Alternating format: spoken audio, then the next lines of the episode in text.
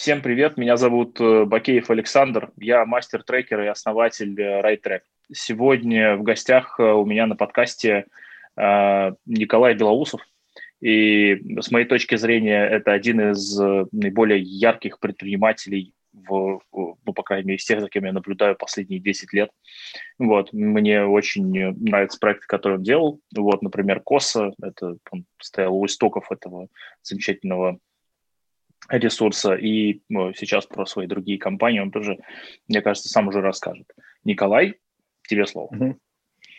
Угу. Всем привет. Меня зовут Николай Белоусов. Я в свое время начинал а, свою карьеру как корпоративный сотрудник. Восемь лет проработал в компании Panasonic, занимался там диджитал-маркетингом. Это было уже очень давно, в прошлой жизни. И заниматься в корпорации digital-маркетингом не знаю, как э, кому-то еще, но мне стало довольно быстро скучно, и так мы с друзьями начали экспериментировать с разными проектами. Вот один из них ты упомянул, Коссу. Нам казалось, что нет медиа в России про digital нормального, в то время как были интересные медиа типа Mashable. А, я уже не помню, кстати, какие еще были, кроме Mashable, но мы точно смотрели на то, что в России почти ничего нет на эту тему, и решили сделать медиа. Это был такой опыт, скорее, благотворительный Steam бизнес, потому что в России на медиа заработать очень сложно. Ну, имею в виду все, кто... Я общаюсь до сих пор с некоторыми издателями и знаю, насколько им тяжело. Параллельно еще я увлекался поддержкой проектов на краудфандинге. Это было еще там лет 10 назад. Я как человек, который занимался и работал компании, производящей электронику, довольно плотно на ней сидел. То есть я следил за тем, что выходит с точки зрения новинок, лазил по всяким рынкам электроники. И в какой-то момент купил себе весы с Wi-Fi и понял, что надвигается какая-то большая а, волна новых, новой электроники, которая будет умной. Она начала появляться где-то на, на, а, на, в конце 2000-х, в начале десятых, то есть вот появилась новая волна такой электроники, которая... Я уже постфактум потом начал все это раскапывать, чтобы разобраться, что произошло. Но э, совсем если коротко, то э, началась волна э, электроники, которая отвечала на вопрос э, Quantified Self. Это э, гаджеты, которые позволяли измерять различные параметры здоровья, будь то фитнес-браслеты, те же умные весы, умные часы, а, и в дальнейшем всякие роботы-пылесосы или там а, многие другие умные чайники и многие другие гаджеты. И многие из этих а, продуктов проходили путь краудфандинга, то есть они привлекали деньги с помощью краудфандинга на площадках вроде Kickstarter, Indiegogo. И я такие проекты поддерживал, покупал себе, предзаказывал, ждал их годами. И постепенно из этого начала вырисовываться бизнес-идея, что можно договариваться о дистрибуции подобных устройств и становиться их эксклюзивным представителем в России. Так, собственно, у меня и появился бизнес, которым я занимаюсь последние а, 7 лет. Вот, как ушел из корпорации, с 2013 года я занимаюсь компанией MedRobots, которая занимается дистрибуцией умных устройств. Про нее могу в двух словах сказать, что самым успешным продуктом у нас является э, продукт умные весы, как ни странно.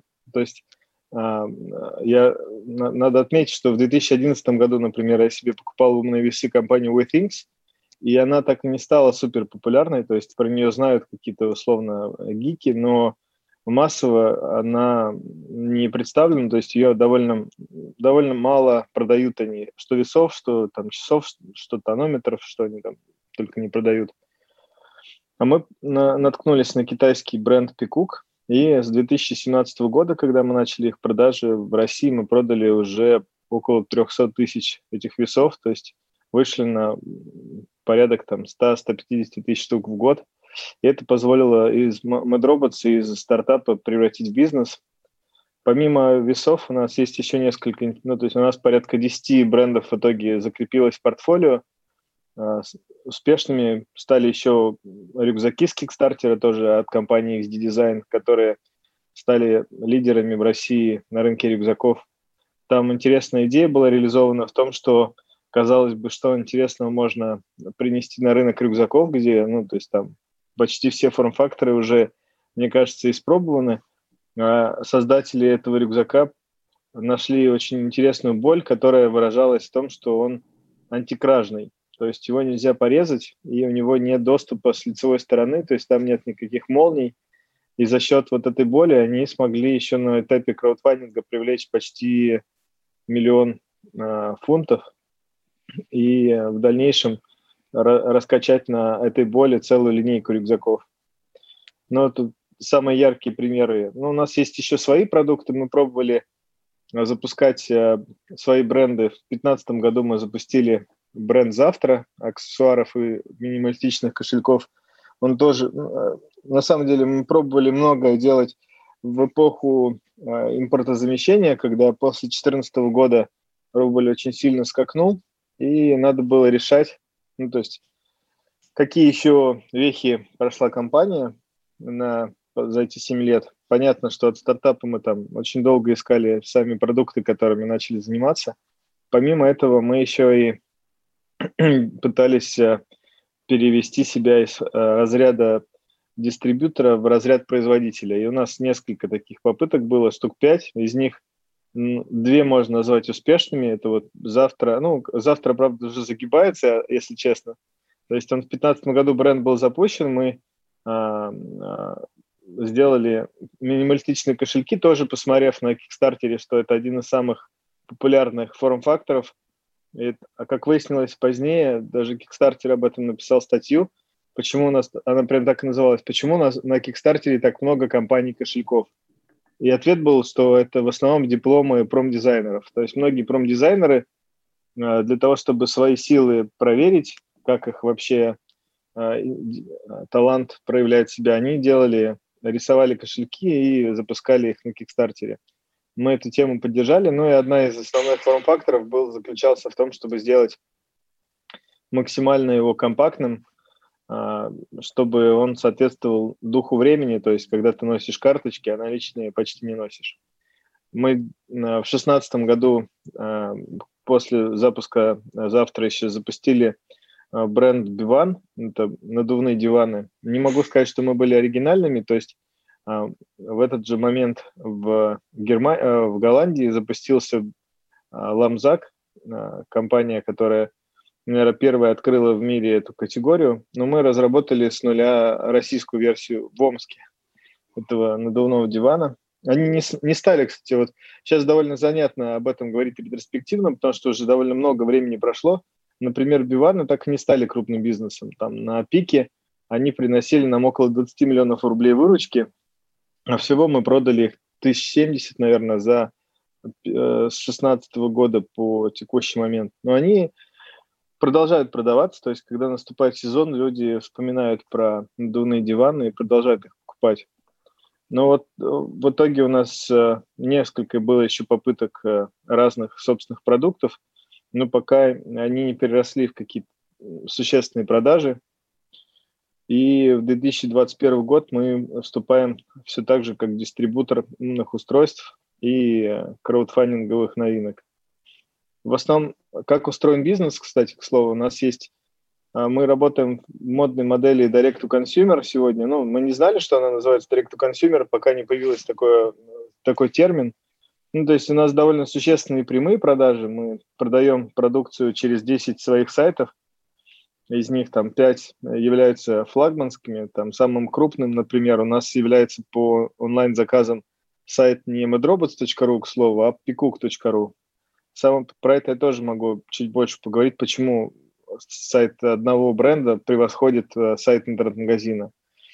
И треть продаж приходится на работу с онлайн, э, с нашими федеральными сетями и ритейл-партнерами типа DNS, NVIDIA, Restore, и треть на маркетплейсы. То есть мы неплохо научились работать. И маркетплейсы стали открытием последних двух лет. Не только для меня об этом сейчас, наверное, весь интернет рассказывает. Куча курсов появилась о том, как выйти на Wildberries там, или на Озон.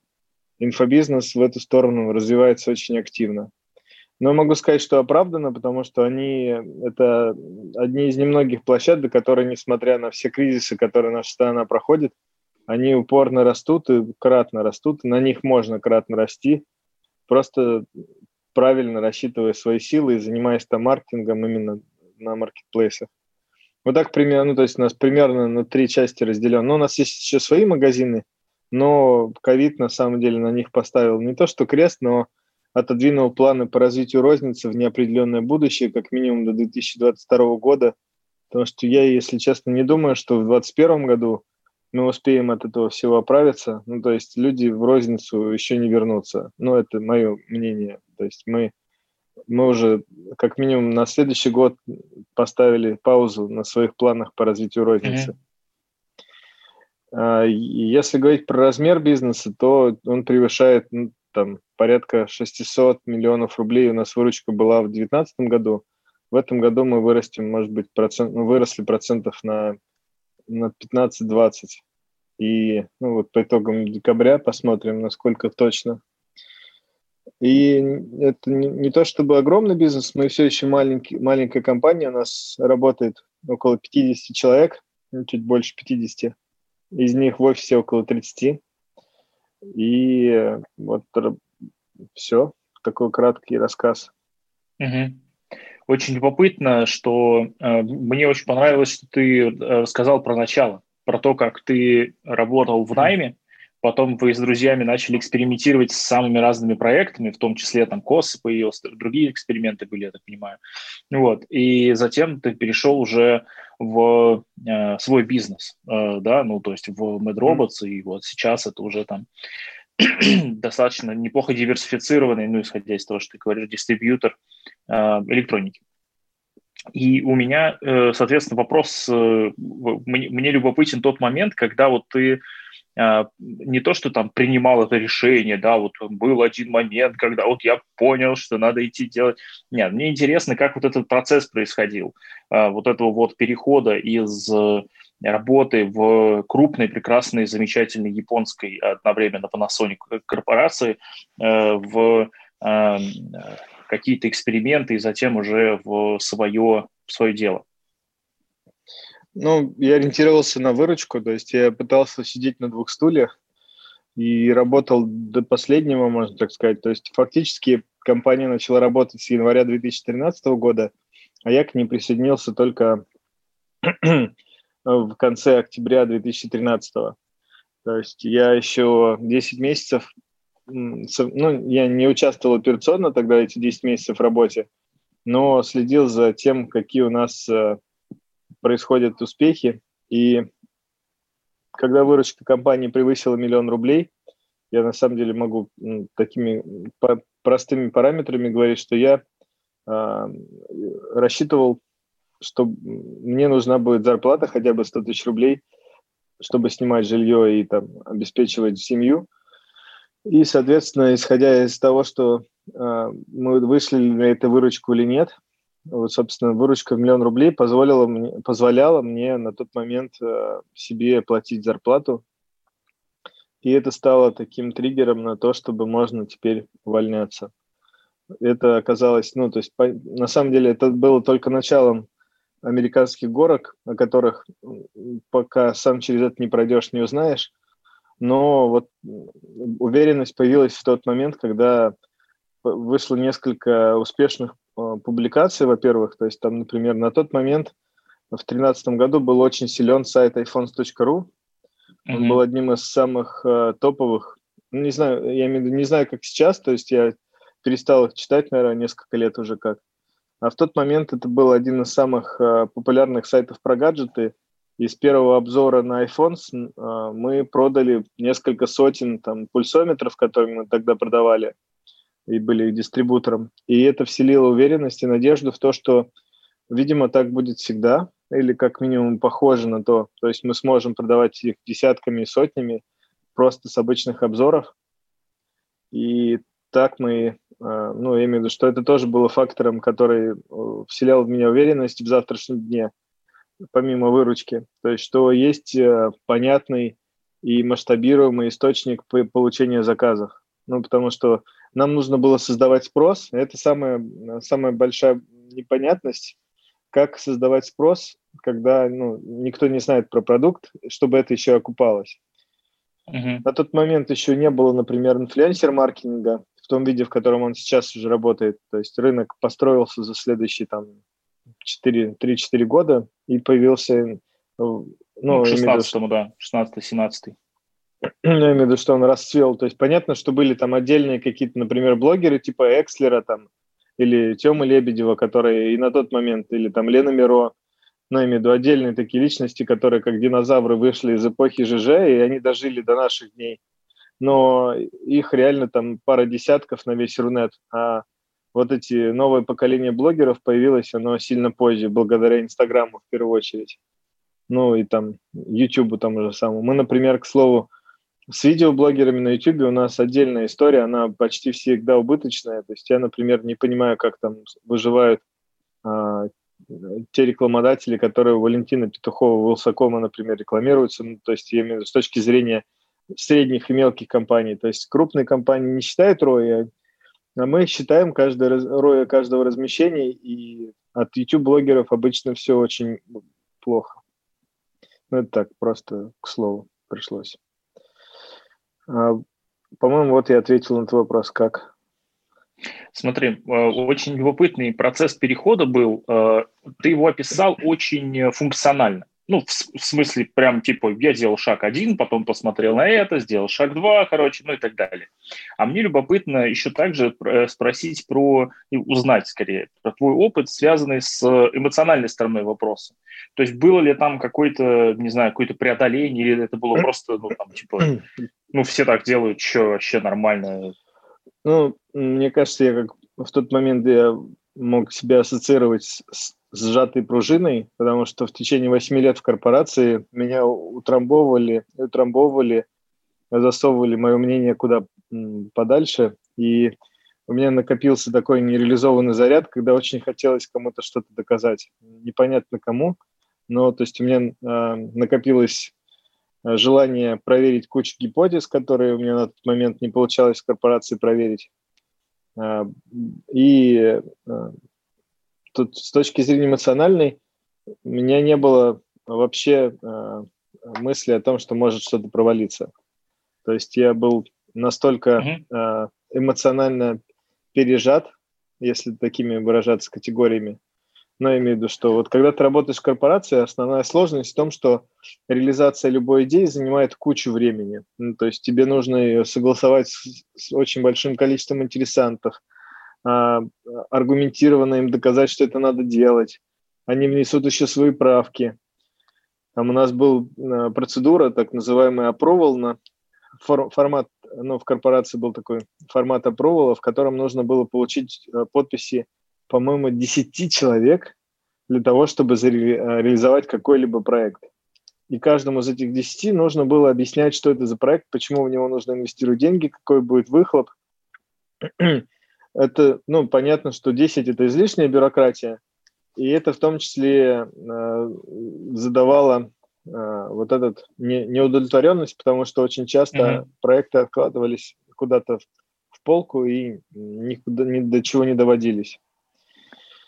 И... Прошу, прошу прощения, что перебиваю. Я правильно понимаю, что, по сути, э, твой переход из корпорации в там, свой бизнес – это было в меньшей степени – испытание и в большей степени такое освобождение какое-то или там расслабление. Ну, на тот момент так это и воспринималось, да, говорю, потому что э, mm. мне очень не хватало свободы, и поэтому я могу сказать так, что был одурманен. Ну, то есть э, в этом состоянии ты не видишь риски, ты просто э, очень воодушевлен и веришь в то, что ты умнее всех. Это такое обманчивое состояние, но оно, говорю, вот оно было связано с тем, что на протяжении восьми лет меня постепенно э, как-то сжимали мои все mm-hmm. внутренние позывы. Собственно, КОСа в том числе и там вот любые там все наши проекты, они в том числе появились, потому что хотелось э, иметь обратную связь с рынком, хотелось понять, насколько то, о чем мы там думаем или рассуждаем, соответствует веяниям времени. И я там очень активно тогда писал в Твиттер и был очень активным социально медиа человеком, потому что э, мне не хватало куда а, а, выплеснуть свои мысли и где это все проверить. Ну, говорю, поэтому эмоционально там не было никаких волнений mm-hmm. насчет того, что получится или нет. Супер. И у меня еще такой вопрос э, про ты, ты упомянул про э, я самые горки, э, про которые начались после. И mm-hmm. мне очень любопытно, какими они были у тебя. Я объясню, почему спрашиваю. У всех э, людей, которые по какой-то причине занялись своим бизнесом, ну, причины могут быть разные, неважно, э, такие гор, э, горки происходят. И там э, и финансовые, и эмоциональные, а иногда эмоциональные отдельно от финансовых. Mm-hmm. То есть это, знаешь, такое состояние, когда денег – Э, достаточно, ну или там условно много, э, то есть человек так э, это оценивает, а эмоциональное состояние скачет прямо вот из, из максимума в максимум условно, да. Вот, и, соответственно, мне любопытно, как это происходило у тебя и как ты из этого выбрался в итоге. Ну, потому что раз ты жив, ты, значит, ты выбрался. Ну, да, я выздоровел, если так можно назвать, потому что ну, это на самом деле нездоровая ситуация. Я а, ну, и вообще очень сложно переживать э, постоянно периоды. Ну, что такое эмоциональные горки? Это в первую очередь, если говорить о... Бывает два состояния, да? Либо состояние воодушевления, а, которое я изучал немного еще а, вопрос, что оно может перейти в болезненное состояние под названием мания, и многие предприниматели, не, не, не только предприниматели, многие люди, к сожалению, до этого состояния доходят, а его уже нужно медикаментозно лечить. И с другой стороны, э, воодушевлению всегда противостоит депрессия. И то есть ты вот сначала тебе э, бьешься на абразуры, бросаешься на абразуры, работаешь там по 8 часов в неделю, а потом через полгода у тебя нет сил, чтобы встать с кровати, и это длится там неделями тоже. Ну, вот примерно через такие я прошел а, эмоциональные горки на протяжении, наверное, лет пяти. Они меня сопровождали, потому что, а, наверное, меньше, чем пяти лет, до, до 2017 года примерно, когда у нас брейк произошел, то есть мы были убыточной компанией, первые четыре года мы не могли начать зарабатывать. И это очень сильно било по эмоциональному состоянию.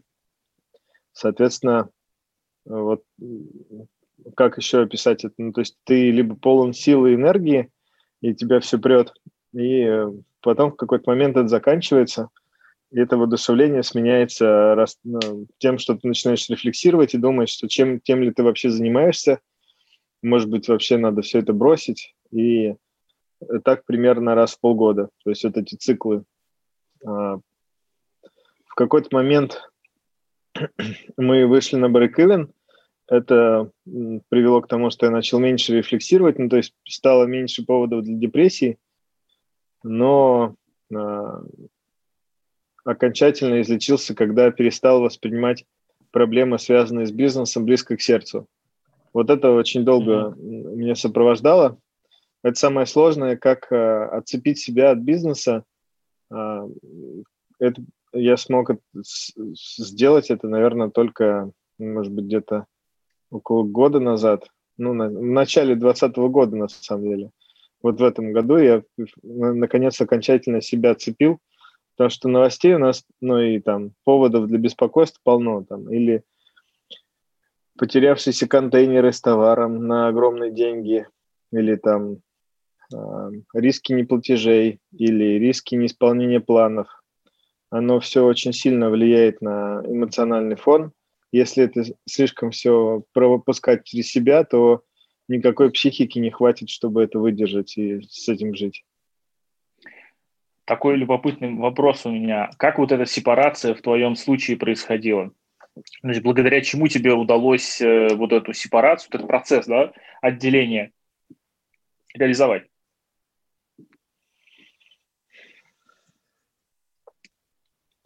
Я понял, что если я дальше буду просто погружаться, то не выживу. если совсем коротко, то есть что это уже может привести... То есть я стал очень нервным, я даже ходил к невропатологу на, для того, чтобы понять, что со мной. Мне прописали курс таблеток даже попить, э, чтобы я успокоился, там эти как они, предлагали, эм, ну, в общем, антидепрессанты пить даже. И в какой-то момент я понял, что ну, так продолжаться не может, и надо просто выдохнуть.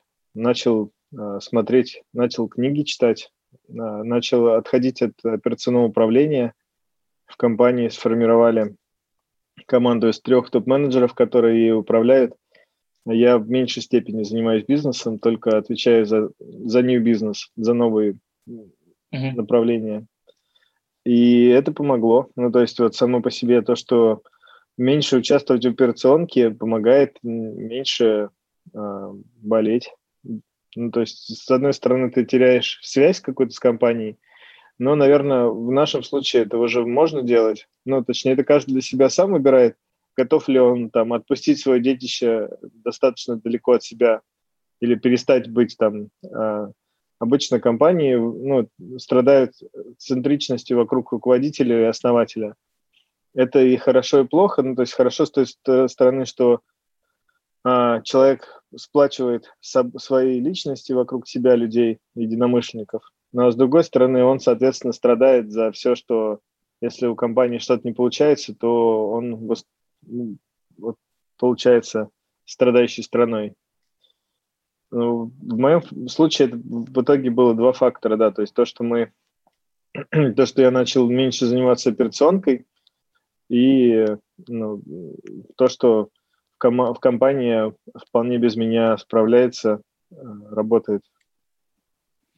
Ты знаешь, э, в работе со своими клиентами, э, без исключений с каждым моим клиентом за вот с 2011 года, сколько, 9 лет уже, скоро 10, в марте будет 10. Вот. В работе с моими клиентами мы со всеми проходили вот эту стадию э, сепарации, перехода из operations в стратегическое управление или business development. Ну, в зависимости от того типа деятельности, который ближе человеку, он начинал заниматься либо новым бизнесом, ну, то есть развитием новых направлений, там, новыми регионами, например, или новыми рынками, либо он начинал заниматься стратегическим управлением, в зависимости, ну, мы, мы пойдем вот туда, вот, ну, условно. И, и выяснял очень быстро, что и та, и другая работа – это такая работа на бесконечные 10 часов в день, бесконечное количество лет. Потому что, оказывается, стратегическое управление – это не просто там лежать на диване и мечтать о будущем, но еще и там надо много чего-то делать, что-то тестировать, с кем-то говорить, проверять, считать, и там, в общем, много чем есть заняться. И, и каждый раз при а, вот этом вот процессе вытаскивания собственника и а, лидера компании из операционки а, внутри этой компании, каждый раз мы а, проходили довольно большую работу с богатым внутренним миром человека, который, в общем, э, сопротивлялся тому, чтобы так быстро взять и выйти из операционки. И мне любопытно, собственно, что ты делал, вот как ты, какими способами, не знаю, к кому обращался, как, как у тебя это происходило, как ты преодолевал вот эти, а, там, не знаю, там, желание контролировать, если оно было, или еще что-нибудь. Я просто, ну, не, не знаю, как у тебя это работало.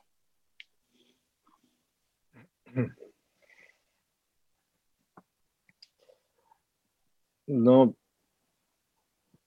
я более-менее описал уже, то есть в больших деталях, то есть в какой-то момент времени я просто перестал быть вовлеченным в операционные вопросы, связанные с планированием маркетинга или там ассортимента или каких-то распродаж, акций или еще чего-то.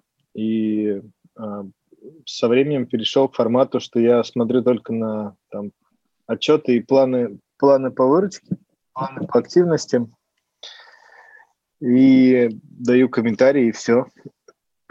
как я там справился с тем, что я не, я не, не относился к тем людям, которые там контрол-фрики, поэтому мне было довольно легко, я просто перестал относиться к тому, что что-то контролирую. То есть мне когда, ну, то есть я, к сожалению, не могу сказать, что я, например, на 100% владею всеми деталями того, что делает команда, но, но главными я обладаю, то есть я знаю, какие у нас планы продаж, на основе чего они базируются, какие у нас планы по новым продуктам, и мне этого достаточно. Mm-hmm. Но это происходил процесс вот этот от, от, отхода, он, наверное, около двух лет занял, то есть я два года постепенно отходил. Поначалу э, я долго пытался себе придумать, чем я должен заниматься в этой новой структуре. И вот как ты правильно заметил, да, то есть тот же бизнес, он это бесконечная задача, то есть ее нужно анализировать новые рынки, причем делать это на уровне там аналитических компаний, которые выпускают отчеты по каким-то, ну то есть нужно много копать. Если говорить про там попытки выхода на новые рынки, да, нужно взаимодействовать с кучей контрагентов, которые располагаются в других странах. Вот примерно этим я и занимаюсь, но эти, а, процесс передачи дел занял примерно, говорю, два года. Нечего добавить, там просто я в какой-то, ну, то есть э, я продолжаю приходить в офис, например, ну, то есть я бываю там почти каждый день, но при этом я операционно не вовлечен в то, что там происходит. И так уже не первый день происходит. То есть это порядка двух лет я не вовлечен. Скажи, вот по твоим оценкам, да, может быть субъективным, потому что здесь понятно, что пока что об итогах говорить рано, но вот эта э, деятельность, о которой ты говоришь, она очень похожа, знаешь, есть игры, у которых есть начало и конец, а есть бесконечные игры ну, как сказать, ну, например, в шахматах есть начало и конец, да, например. Uh-huh. А вот в вождении автомобиля как бы есть только начало и конец у конкретной поездки, но вообще в целом это довольно длинная штука. И вот э, если говорить про бесконечные игры, э, то вот в текущий момент э, стало ли лучше твоей компании от того, что ты меньше занят ее операционкой? Не знаю, честно говоря. Ну, то есть... Но, э, Я им... Это именно вопрос твоего мнения, потому что понятно, что мы не можем сравнить. ну, об этом мы не а. можем сделать. Ну, как минимум, что э, сейчас никто не челленджит компанию на кратный рост. Ну, то есть вот это единственное изменилось. Хорошо это или плохо, это связано с тем, что мы просто превратились в бизнес с определенными параметрами, в котором есть какой-то набор брендов в портфеле дистрибуции, и для того, чтобы он рос кратно, нужно, чтобы кто-то э, вроде меня э, его активно набрасывал. То есть хорошо, это плохо, мы, но мы прибыльны, но при этом растем на уровне средней компании. Поэтому вот в этой игре, на самом деле, это вот как у Коллинза, по-моему, было это стратегия ежа и лисицы. Сейчас прогуглю, вспомню точно. Да, стратегия ежа и лисицы.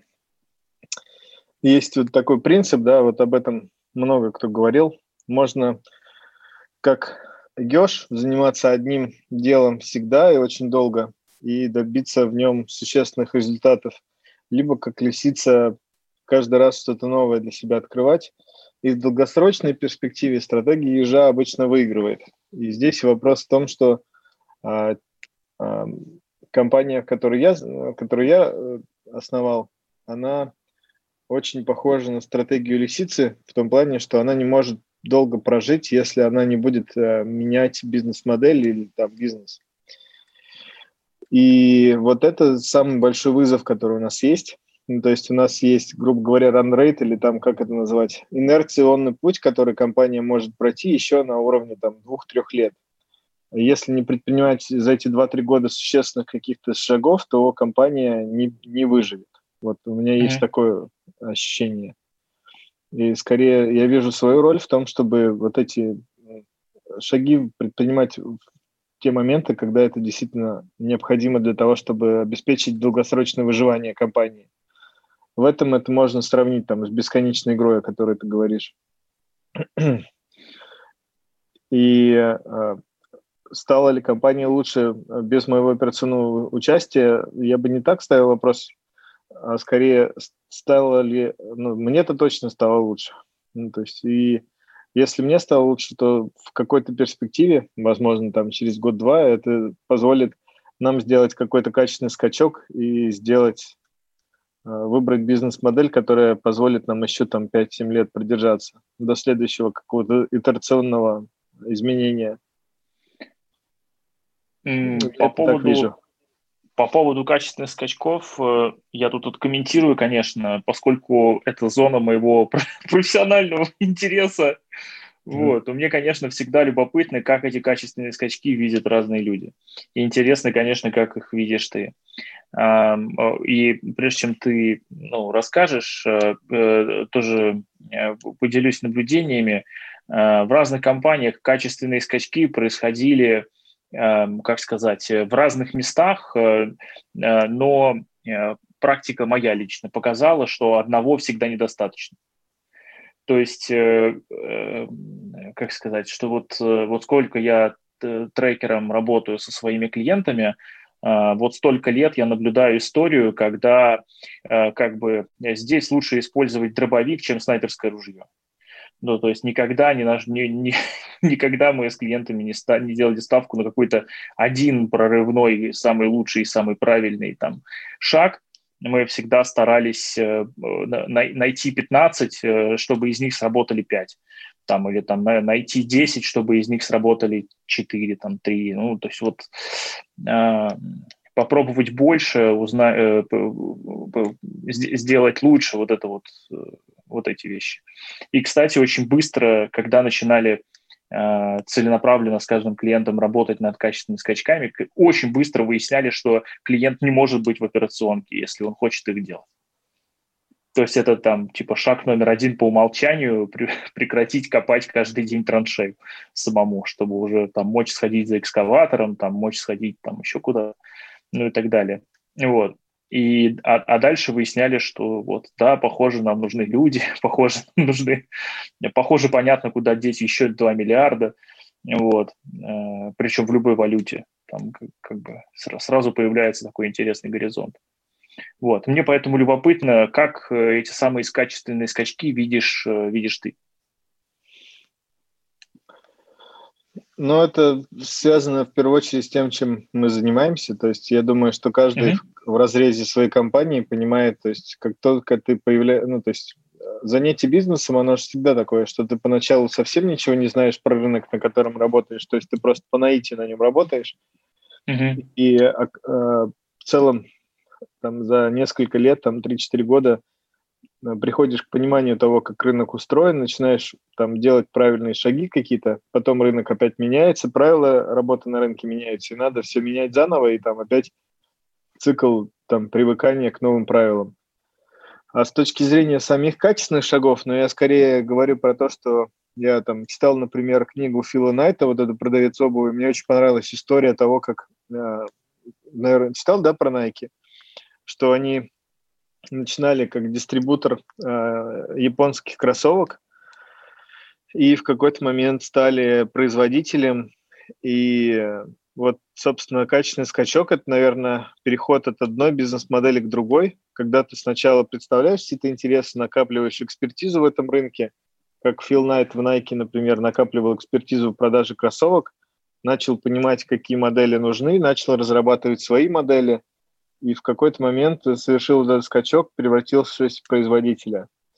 И э, я наблюдал за тем, как вообще, ну, то есть, смотря на подобные истории, посмотрел, что еще для торговых компаний это и один из немногих возможностей эволюционного скачка, это именно того, чтобы из торговой компании превратиться в компанию производителя, то есть обладателя там интеллектуальных прав на то, чем они занимаются.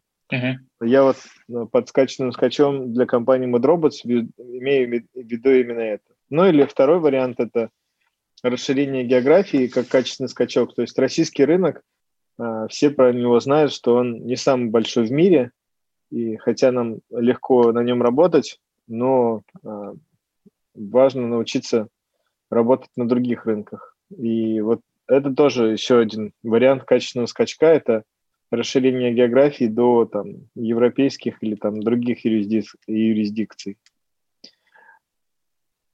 Ну, или третий вариант качественного скачка – это как вот я, например, смотрел, когда, ну, или биографию Тинькова очень интересно в этом плане разобрать, как он, перепробовал кучу разных бизнесов, там, если вспомнить, начинал, ну, я имею в виду, что тут какими характеристиками можно их сопроводить, эти бизнесы. Там, например, он начинал с того, что делал торговую компанию, э, э, занимался э, импортом электроники сначала вручную, потом в рамках компании Техношок, делал торговую компанию, потом занялся пельменями, делал FMCG компанию, потом начал делать пиво, тоже FMCG компания, просто торг, ну, производственно-торговая, и пришел к идее сервисной компании банка, которая уже не, за, не, не э, точно под физические продукты, но это эволюция именно, мне кажется, бизнес-модели, потому что все понимают, что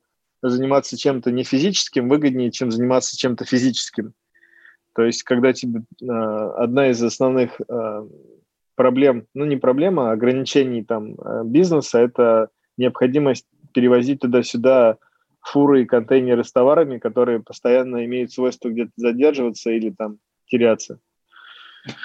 Я к тому, что там эволюционным скачком может построение быть бизнес-модели, которая не связана с физическими товарами, либо выход в новую бизнес-модель, как вот все очень любят про электронику, если говорить про гаджеты, то это там почему вы не продаете товары по подписке? Там, я вот не, пару раз пытался разговаривать с какими, ну, с ребятами, которые называют себя бизнес-консультантами, и они такие, ну, вам нужно продавать товары по подписке, конечно. То есть, Мужик, такие...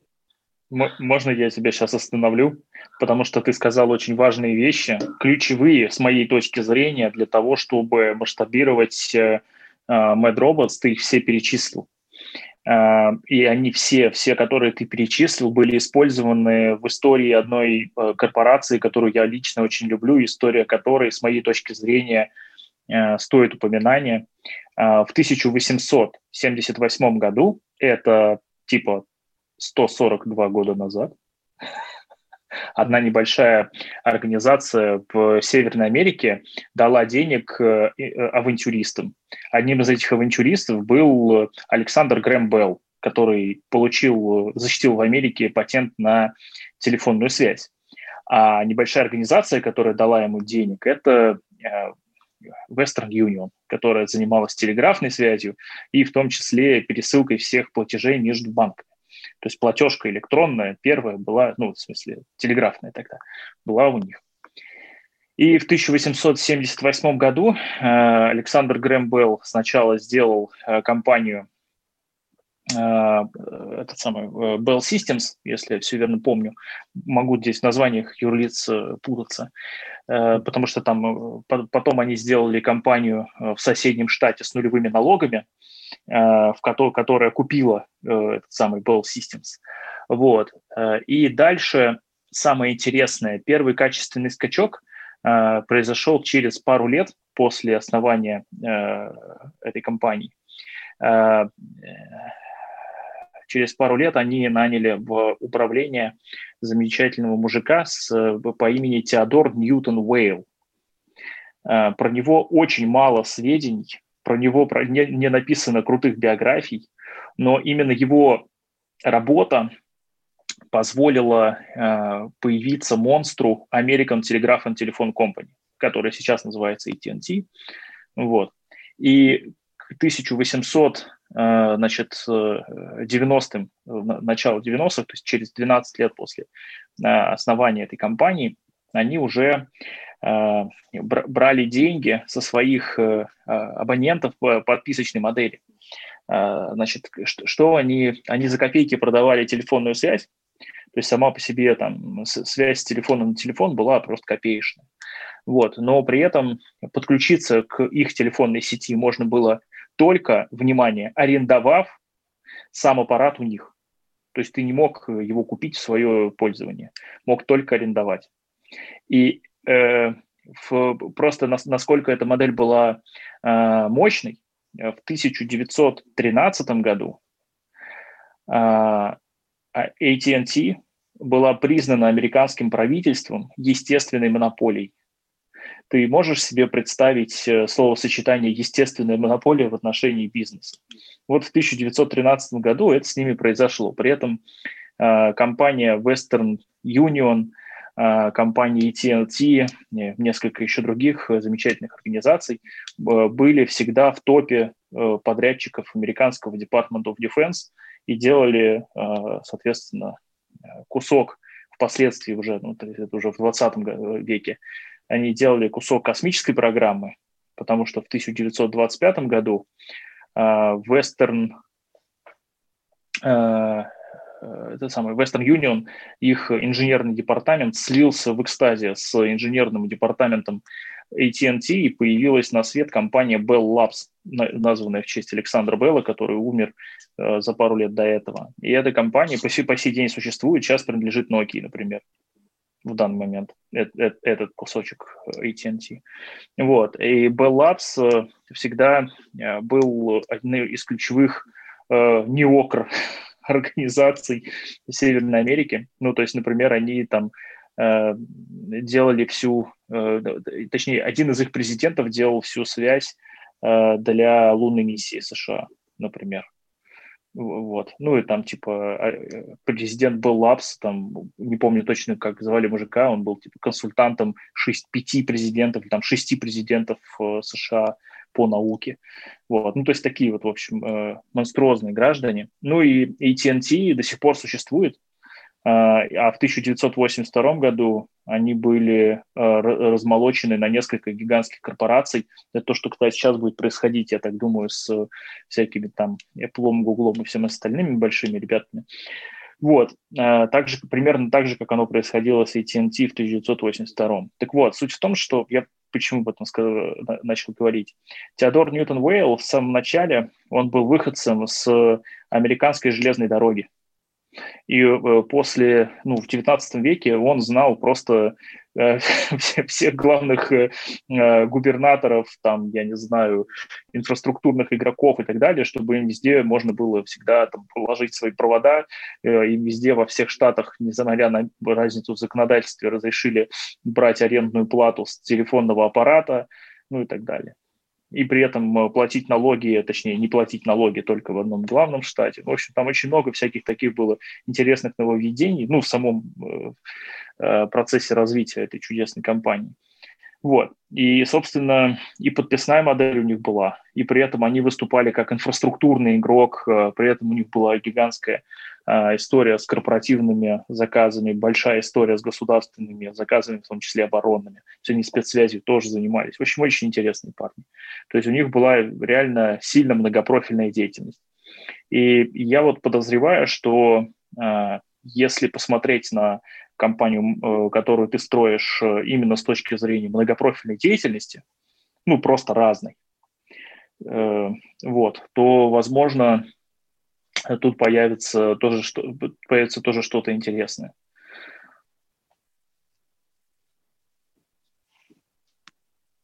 Ну, есть просто классная стратегия про то, что давайте фокусироваться на самом главном и делать только его, и делать его хорошо. Это она реально работает, но не, не всегда стоит эту стратегию использовать только ее одну. Может быть, есть и соседние. Пока на этот вопрос только мне предстоит еще ответить, да. Ну, знаешь, э, в этом смысле э, можно привлечь какого-нибудь трекера, чтобы он работал с твоей командой над тестированием каких-нибудь гипотез э, в конкретном направлении и дальше смотреть на результаты в цифрах и параллельно что-то искать самостоятельно, просто таким образом распараллелив этот процесс, увеличив вероятность успеха. Потому что если у вас есть ограниченный объем времени, за который вам надо э, успеть найти что-то новое, то, возможно, э, такая работа, она принесет хороший результат. Ну вот про это, я думаю, ты расскажешь.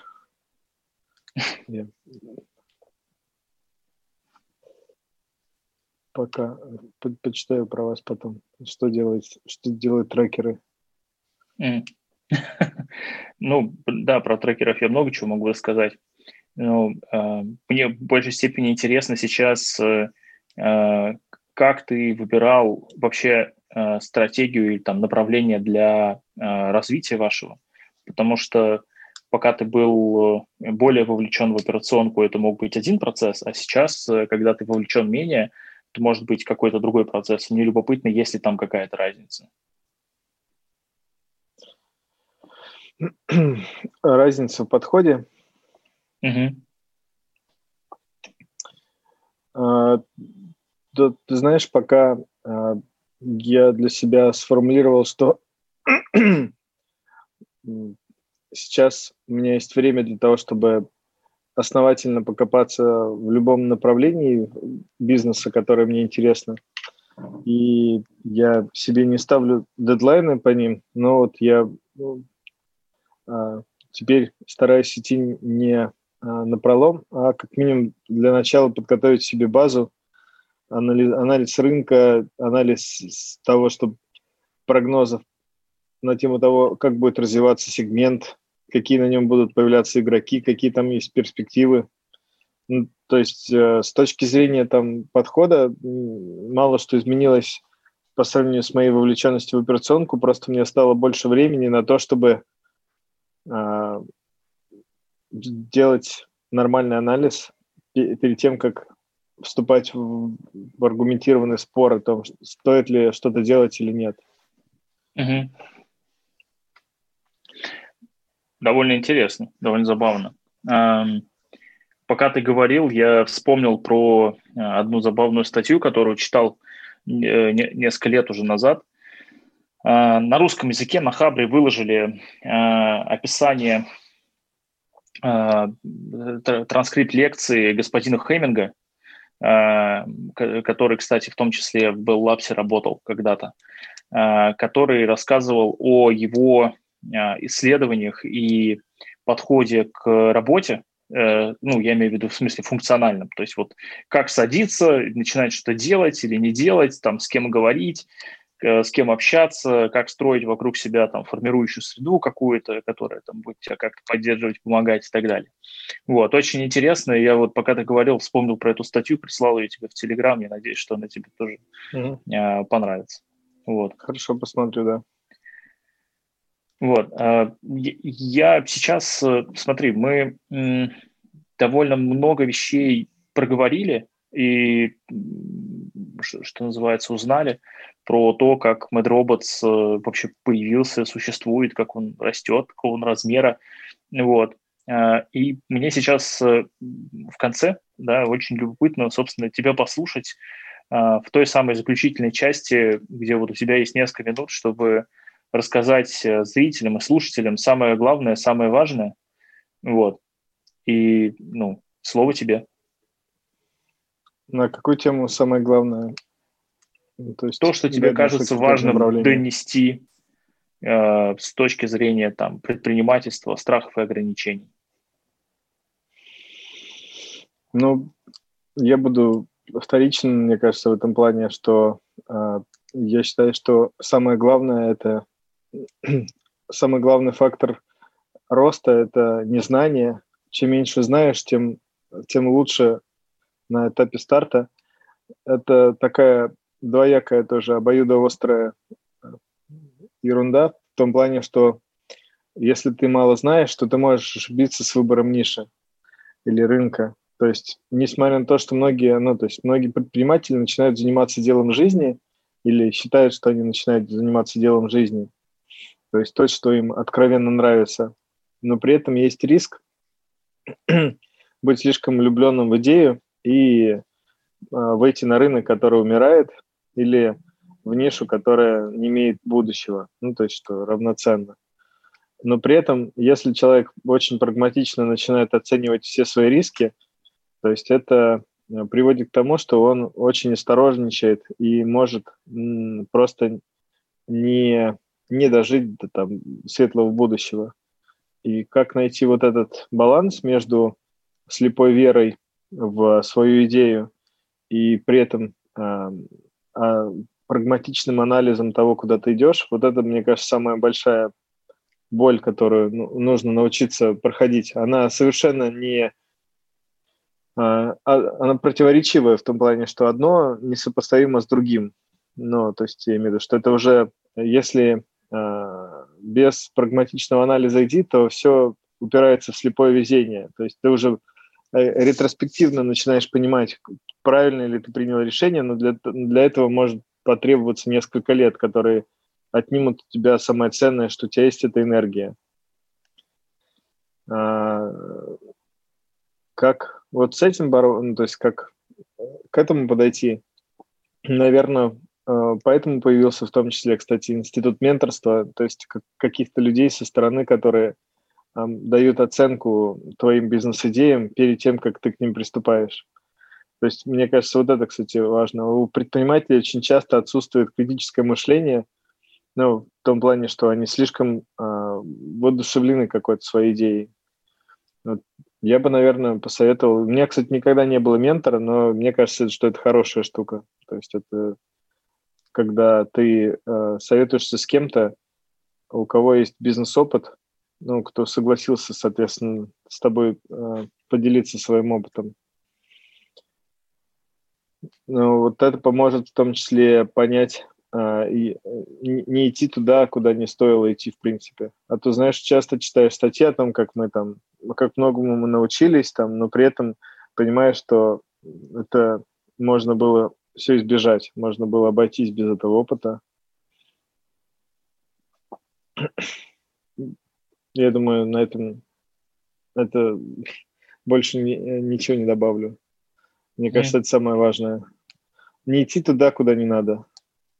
То есть вот это самая большая проблема предпринимателей. Часто говорят про то, что э, какую роль играет удача, и она, к сожалению, играет слишком большую роль. Именно потому, что люди просто идут, потому что им нравится идея, а оценить ее критически они не могут.